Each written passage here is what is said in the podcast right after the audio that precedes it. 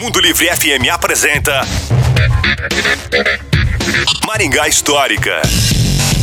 E aí, pessoal, tudo bem? A sessão de O Jornal, O Lado Mal da Cidade, trouxe no impresso de julho de 1960 mais uma denúncia de estrutura abandonada em zona nobre da cidade. Localizado ao lado do então Cine Maringá, na Avenida Getúlio Vargas, encontrava-se um prédio comercial com duas portas em estado deplorável.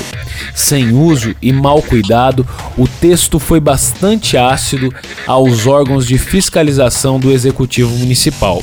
Ele disse, aspas, é um documento sujo de velhas intrigas e discussões que o referido prédio ocasionou feio, inútil e irritante, não tem serventia e cria uma aparência mentirosa na sua história.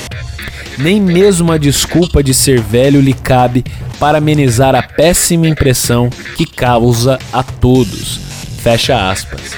Se você gostou dessa e quer saber mais sobre outras histórias de Maringá, nos procure nas redes sociais. É no Maringá Histórica. A história em tudo que vemos. Este programa conta com o apoio da Unicesumar. Você ouviu Maringá Histórica com Miguel Fernando.